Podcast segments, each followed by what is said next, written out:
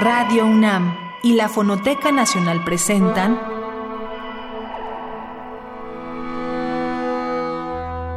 Islas Resonantes. Pensar el mundo a través del sonido.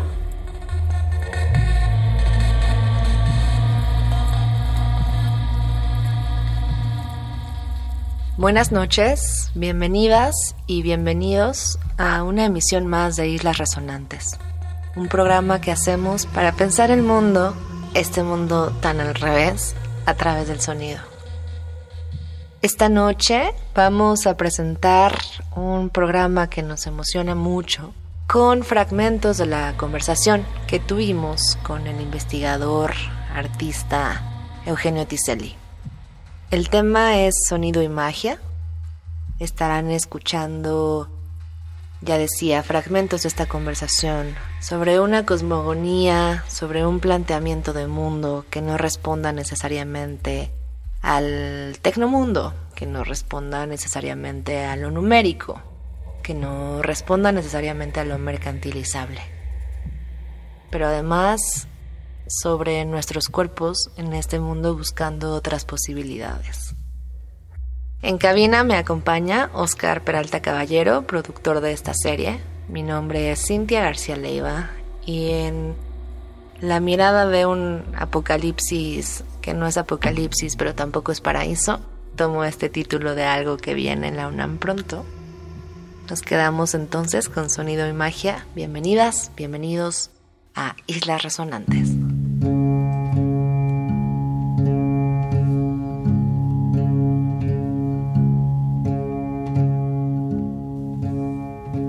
Eugenio Tiselli trabaja cruzando las fronteras de la ingeniería informática, el arte, la investigación y la intervención comunitaria. Sus proyectos artísticos personales se encuentran en motorhueso.net.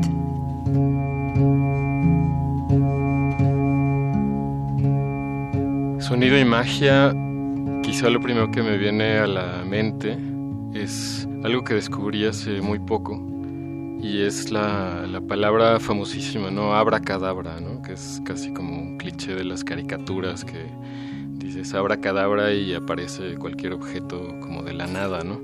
Y lo que descubrí hace muy poco y que me, me llamó muchísimo la atención es que abracadabra en arameo significa con mi palabra yo creo, con mi palabra yo hago. Y entonces eso me pareció potentísimo por muchas razones, ¿no? La primera, bueno, me vino a la mente los actos de lenguaje de Austin, ¿no? Que es como este lenguaje performativo que pues a través del lenguaje uno provoca que sucedan cosas, pero esto es algo totalmente diferente, ¿no? Porque este es un fenómeno lingüístico, sociológico, etcétera. Más que eso, quizá más trae al, al tema de la magia, es cómo lo que existe es porque lo puedo nombrar, es decir, que al ponerle nombre a las cosas, eh, como que las traigo a la existencia, ¿no? Pero podríamos decir exactamente lo contrario, ¿no? Porque algo existe, le puedo poner un nombre. Entonces estamos como un poco en el, en el problema del huevo y la gallina, ¿no? Porque las cosas existen, las puedo nombrar, o porque yo nombro las cosas, existen, ¿no? Abracadabra es una fórmula genérica, pero por ejemplo en la, en la demonología, para invocar a un demonio, pues se tiene que pronunciar su nombre, ¿no? Chamanes, magos, lo que hacen pues es pronunciar ciertas fórmulas, ciertas palabras, oraciones, como herramienta, digamos, corporal para hacer magia, ¿no? Para hacer esa, ese acto tan apartado de, de lo que conocemos como la técnica. Yo quisiera traer la idea de la magia como una cosmogonía, como una forma de, de, de, entender el mundo que se contrapone a la cosmogonía de la técnica. Esta idea no es, no es mía, ¿no? es eh, a partir de, lecturas, en particular de un filósofo italiano que se llama Federico Campaña, y que para mí pone el énfasis en, dos visiones del mundo que están contrapuestas la, visión de, la técnica, que es en la que estamos hoy inmersos, todo nuestro mundo está de alguna manera entendido y eh, emana, digamos, de una idea de la técnica, que es como, muy fundamental, Y toda esta visión de mundo se contrapone a una visión mágica del mundo que tiene más que ver con lo inefable, con lo impronunciable, pero no solo impronunciable, sino aquello cuyo significado es totalmente eh, imposible de conocer. Entonces, quizá la idea de la, del mundo como una creación de la técnica está basada en que todo se puede nombrar, todo se puede conocer, todo se puede pronunciar. Y en cambio el mundo de la magia no desecha esta idea de la fuera, ¿no? de que hay cosas que no se pueden conocer, que no se pueden pronunciar.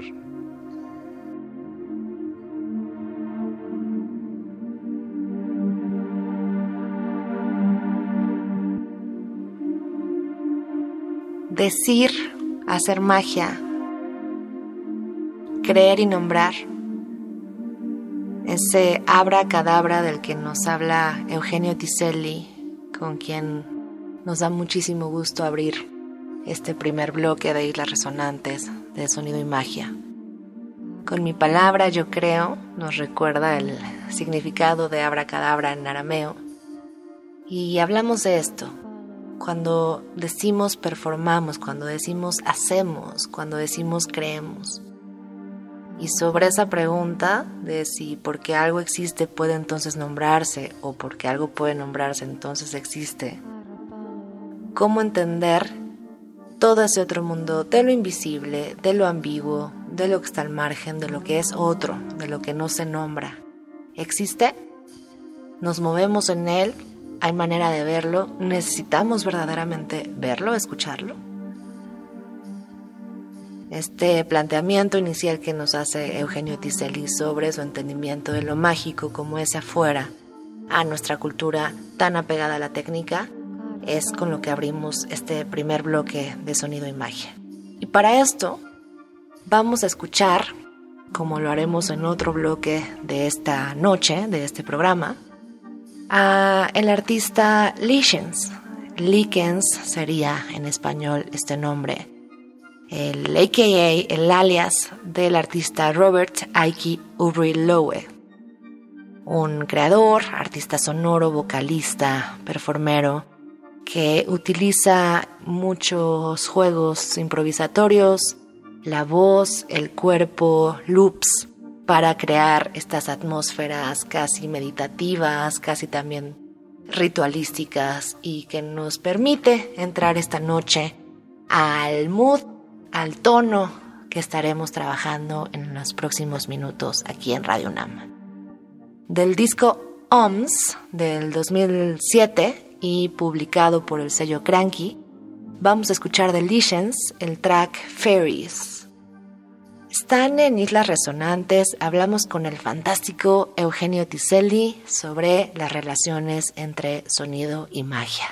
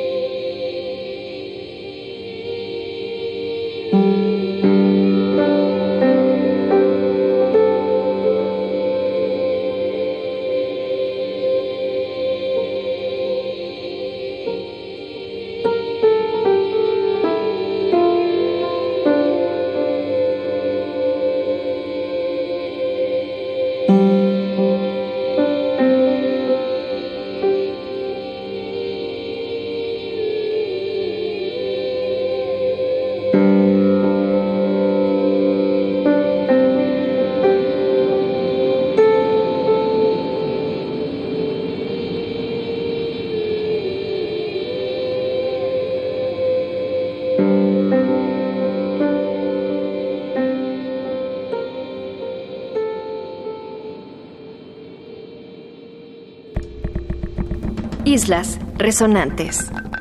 Entonces este diagnóstico de vivir en una época creada por esta numerización de la vida, eh, lo comparten tanto Berardi como Federico Campaña. De hecho, Federico Campaña hace todo un modelo cosmogónico a partir de cómo los números, los números que serían la base de la cosmogonía de la técnica, generan pues lo medible, lo serializable, lo intercambiable y creo que coincidirían Berardi y Federico Campaña en el diagnóstico de que pues estamos ya como en la apoteosis de, la técnica, ¿no? Nos hemos convertido en máquinas humanas que tenemos que producir, que seguir un código al pie de la letra, que estamos supeditados totalmente a un comportamiento económico, el famoso costo-beneficio y todo lo hacemos pues en función de, esta, de esta lógica, ¿no?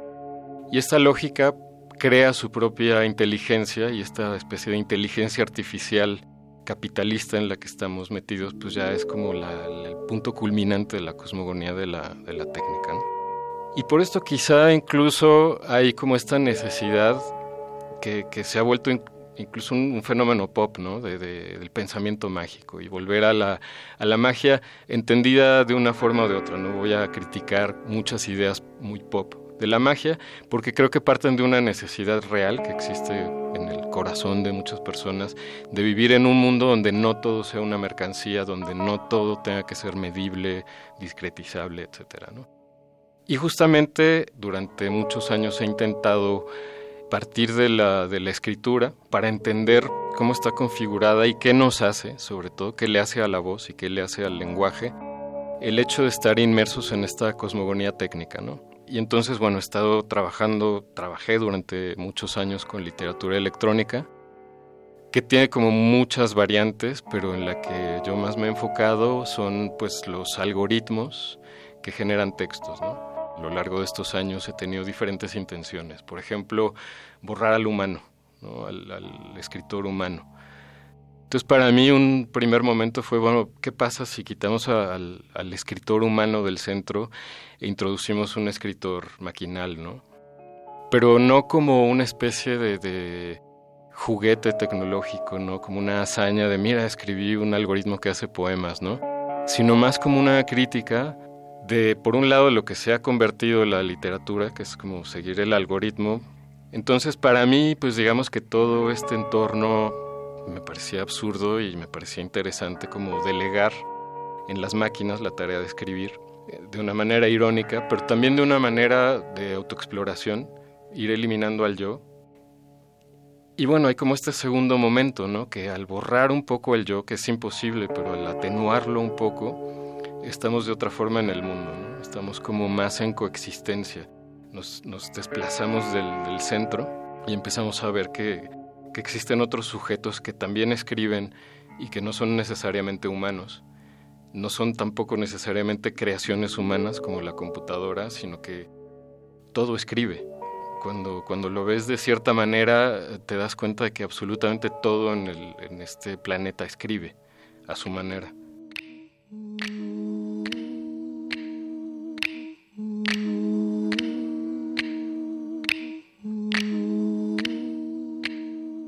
Para este segundo bloque, hablamos con Eugenio sobre esta discusión también que se ha empezado a plantear en el ámbito filosófico, en el ámbito científico y desde luego en el ámbito artístico y de la cultura, que es cómo plantear una distancia ante esto que parecería casi una nueva naturaleza, esto que él nos dice, estas máquinas humanas en las que nos hemos convertido, eh, supeditados a un comportamiento económico, todo el tiempo mercantilizando, midiendo, serializando lo que producimos, lo que pensamos y nuestras relaciones mismas, y cómo poder pensar un mundo de lo posible, que es un tema que, como saben quienes nos escuchan hace algún tiempo, es un tema que nos interesa mucho, la posibilidad de lo otro, eh, justamente pensar el mundo a través del sonido es intentar pensar de otra manera esa certeza de la técnica, que muchas veces también la certeza de la imagen, por ejemplo, y cómo pensar en este sentido la magia, que sería también en términos de, Eugenio, esta posibilidad, quizá todavía abierta para, para este mundo, de vivir en un mundo donde no todo sea medible y donde podamos pensar en otras dinámicas, donde entendamos, como también nos dice, que todo escribe, todo en este planeta escribe, nos dice Eugenio. Y en ese trabajo que él también ha estado haciendo en términos de relaciones entre arte y ciencia y en términos de relaciones entre arte y tecnología, pensar justamente la apuesta por, desde ese corazón de lo tecnológico, emprender una lucha que aluda al borramiento de ese yo, al borramiento de esa voz que quiere estar todo el tiempo presente y que además quiere medirse categóricamente, sea quizá una posibilidad también de leer ese planeta que está escribiendo todo el tiempo, de leerlo de otra manera. Para este segundo bloque vamos a escuchar a Liz Harris. Hemos escuchado a Liz Harris en programas hace un tiempo, alguno que otro aquí en Islas, y es una cantante productora que nos interesa muchísimo, que tiene toda una trayectoria también de relaciones entre esa espiritualidad, pero también producción de un terreno de la música electrónica que nos interesa mucho. Del fantástico disco Rings de 2014, curiosamente también del sello Cranky que presentábamos en el, en el bloque anterior, vamos a presentar el track Holding. Y esperamos que sigamos en este mood de lo posible donde Liz Harris y su voz son un ejemplo de esta apertura a lo otro. Quédense en Islas Resonantes, hablamos con Eugenio Tiselli de Sonido y Magia.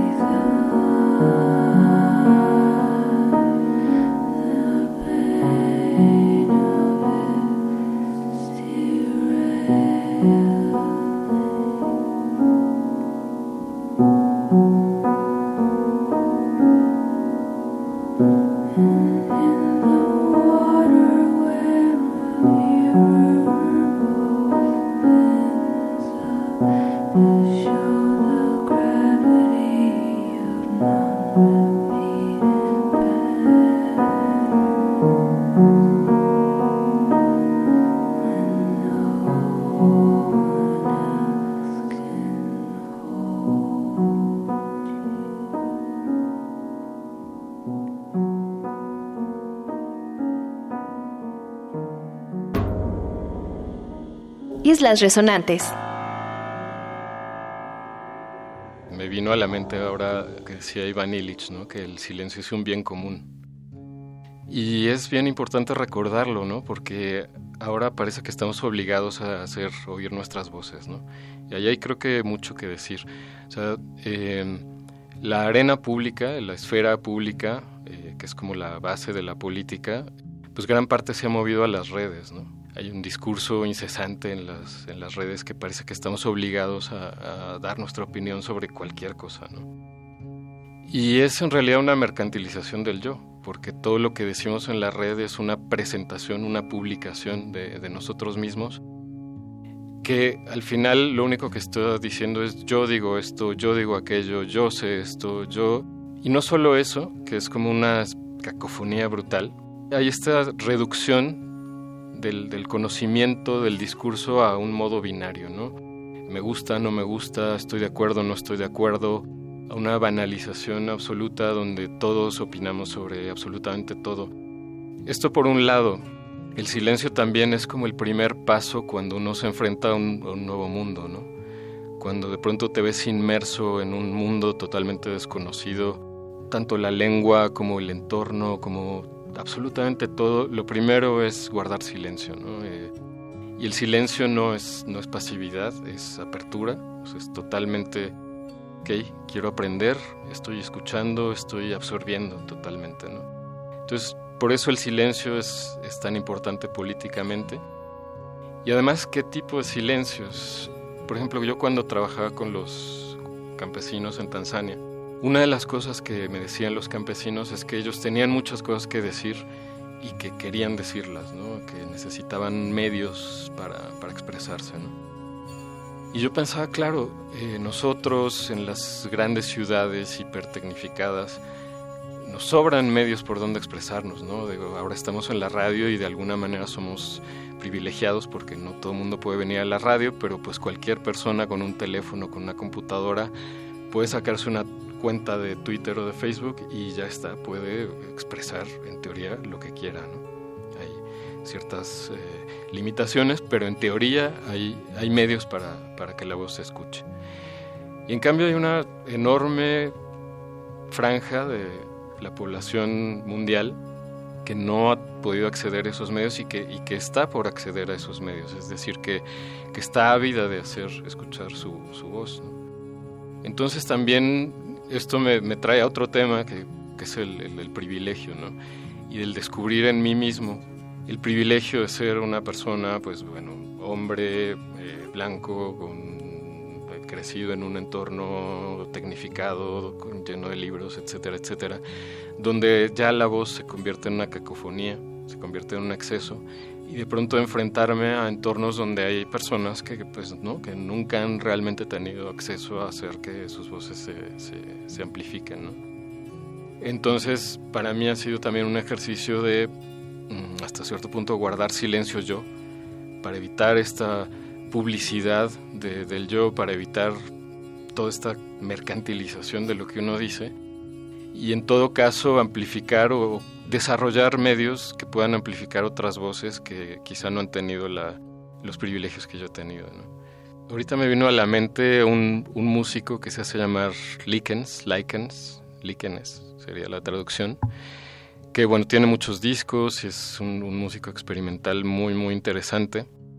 Pero la primera vez que me pasaron una grabación de Likens, yo estaba obsesionado porque decía, este tipo tiene que ser mi vecino. Es decir, eh, tiene que vivir en una casa que está muy cerca de la casa donde yo nací. Porque empecé a oír su, su disco y oía como ambientes sonoros, campanadas, pájaros, que eran tan fuerte, era tan fuerte el recuerdo de mi infancia que yo, yo juraba que este tipo tenía que vivir ahí en Coyoacán, que fue donde yo nací, tenía que ser mi vecino y tenía que estar grabando desde su ventana porque lo que estaba yo escuchando era lo mismo que yo escuchaba cuando era niño, ¿no? Entonces me obsesioné mucho hasta que encontré que no, que es eh, que vivo en Estados Unidos y que nada que ver. Pero me hizo descubrir lo importante que son para mí los, los ambientes de sonido, ¿no? No quiero decir ambiente sonoro o paisaje sonoro porque son términos ya como con muchas connotaciones, creo que esa es mi influencia sonora, o sea, y a lo mejor es como un cliché o un lugar súper común decir, pues el sonido de mi infancia es mi, mi, influencia sonora. Yo lo descubrí hasta muy tarde, ¿no? Y tuve que escuchar a este músico para darme cuenta de que, pues él también estaba grabando su ambiente sonoro, que era totalmente diferente al mío en el sentido geográfico, eh, ecológico. Pero bueno, o sea, se relacionaba de manera muy fuerte, ¿no?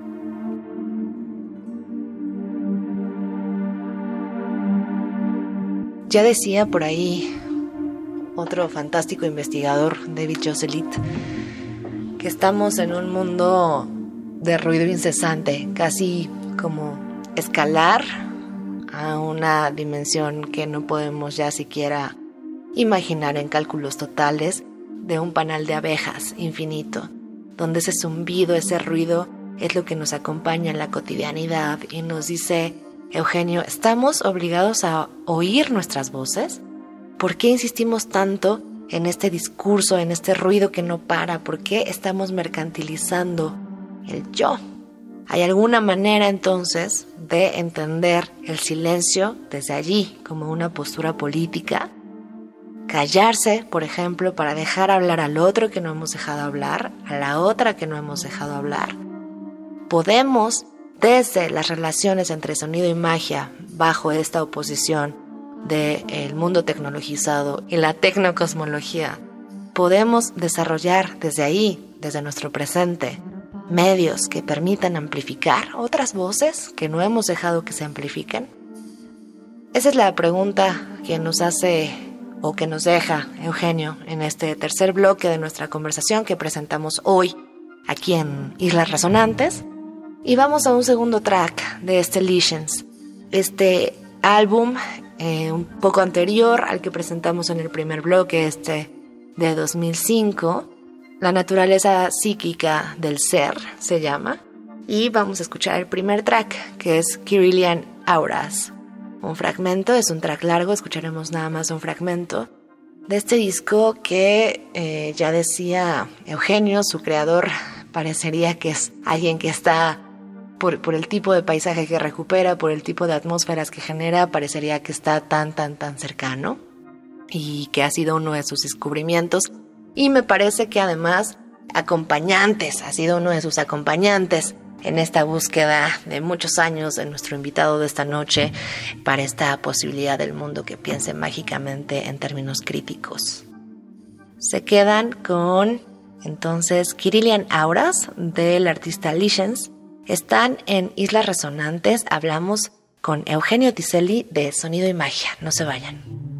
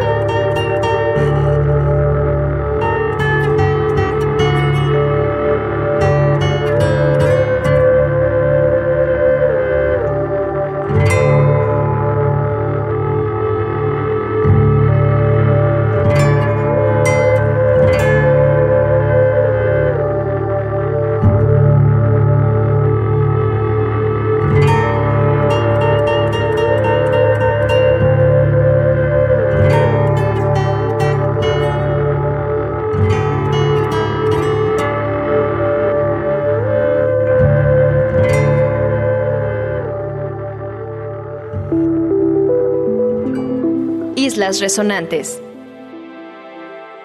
Y hablando de voz, sonido y lo posible en un nivel político, pero en un nivel, sobre todo en un nivel humano, en un nivel de nuestra relación con el mundo, una cosa que me interesa muchísimo, de la cual formé parte de manera muy fugaz, pero que voy siguiendo con mucha esperanza y gusto, es este grupo pues de, personas que están sobre todo en Latinoamérica, que es el Grupo Red de Activismo Digital en Lenguas Indígenas. Es algo que inició de hecho en Oaxaca, partió de personas muy específicas que estaban investigando lenguas indígenas en Oaxaca y hubo como esta intención de hacer un primer encuentro de personas que estaban reviviendo, dando nueva vitalidad a sus propias lenguas en diferentes puntos de México, ¿no? Y eso creció, estuvo apoyado por diferentes organizaciones y eso pues desde hasta donde yo sé, porque ya no estoy tan cercano, está en Centroamérica y está en Sudamérica y es algo que se está extendiendo y hay muchos hablantes de lenguas indígenas que están compartiendo quizá este también como un denominador de utilizar los medios técnicos, las redes, internet, las redes sociales, para visibilizar eh, sus lenguas, ¿no? Para mm, visibilizar la escritura, etcétera, etcétera. Pero a mí eso me trae mundos posibles, ¿no? Porque nos permite huir de esta dicotomía de capitalismo, comunismo, o, de esta falsa callejón sin salida de que no podemos imaginar el final de, de esta cosmogonía técnica, ¿no? la capitalismo, yo aquí la llamé como la cosmogonía de la técnica. Yo creo que las lenguas marginalizadas cargan también no solo otras palabras y otras pronunciaciones y otras fonéticas, sino también otras formas de ver y de estar en el mundo. Y, quizá eso es lo que más valioso me parece de, de cómo estas formas de estar en el mundo que huyen totalmente o, que más bien se mantuvieron separadas por, por temas de colonización, por temas de desprecio, por temas de marginalización, estuvieron afuera, fueron ese afuera inimaginable, como lo llamaba Marx también, el afuera inimaginable del capitalismo y del comunismo. Este afuera está penetrando en el corazón del capitalismo, que es la técnica, son los medios técnicos, las redes sociales, y desde ahí está difundiendo sus otras formas de ver el mundo.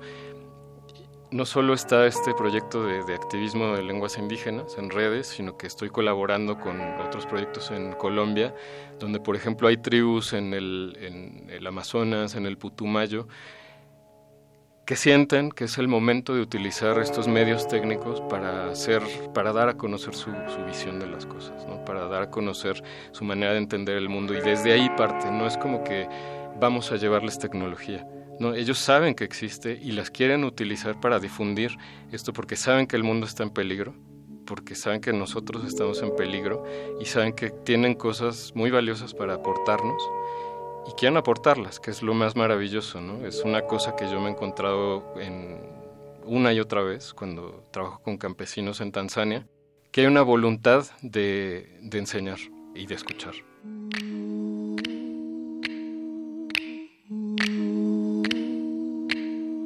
Para este cuarto y último bloque de este programa que nos mueve y nos conmueve en una situación tan complicada como la que vivimos. Gracias por dedicar sus noches, que son noches ahora, nos parece para todos y todas importantes en términos de pausa, en términos de silencio, en términos de reflexión. Y quizá, si se me permite decir esto al aire, quizá no toca, pero tiempos de posicionarnos de descubrir quiénes somos en esa pausa que nos arroja tantas voces que a lo mejor de pronto justo como decíamos no, no estamos permitiéndonos escuchar. Y hablaremos entonces o cerraremos con esta relación entre voz, el sonido y lo político, ¿no? Estos, estos mundos posibles en, esa, en ese cruce y que nos hace pensar también en Salomé Bugel, en a quien entrevistamos hace unos meses en la primera temporada de este programa, esos mundos posibles que exigen la escucha, no solo fonética, la escucha política, la escucha de la voluntad de otros modos de posibilidad de mundo. Desde ahí nos quedamos, ¿no? Con la voluntad de escuchar y cierra Eugenio magistral y también muy duramente Esta cultura capitalista nos ha quitado la capacidad de dar, recibir y devolver y queremos confiar en que hay otros mundos posibles donde eso pueda seguir ocurriendo. Nos quedaremos con el nuevo álbum de un artista a quien estamos siguiendo muy puntualmente y que recién este 2020 acaba de publicar el disco Teeny o Tiny, este tercer álbum de María Rossi que firma como Cucina Povera.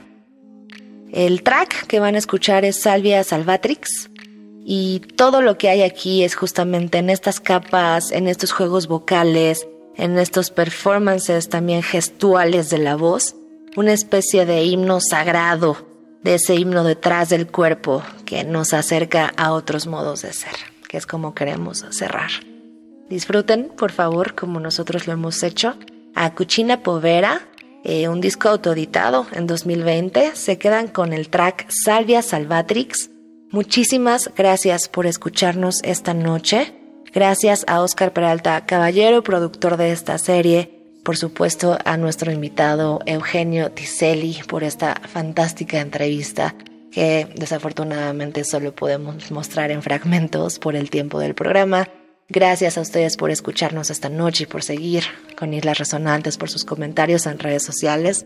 Les recordamos que el archivo completo de las dos temporadas de Islas Resonantes está en línea en el podcast de Radio UNAM.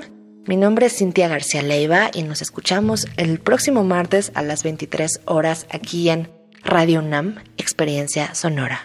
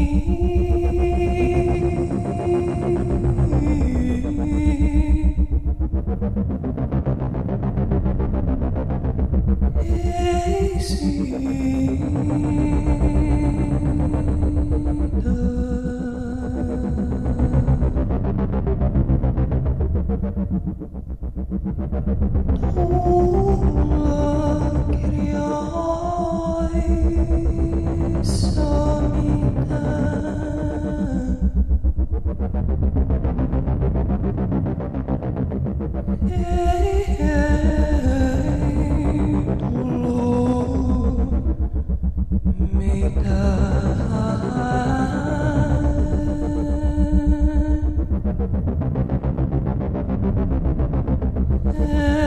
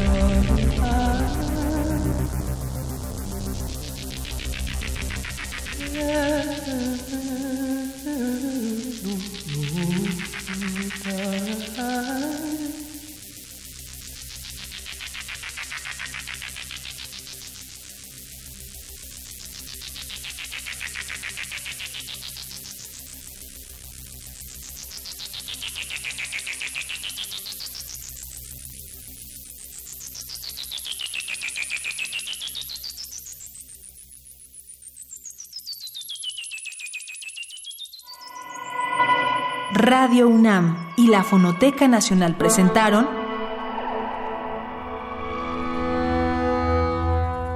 Islas Resonantes. Pensar el mundo a través del sonido.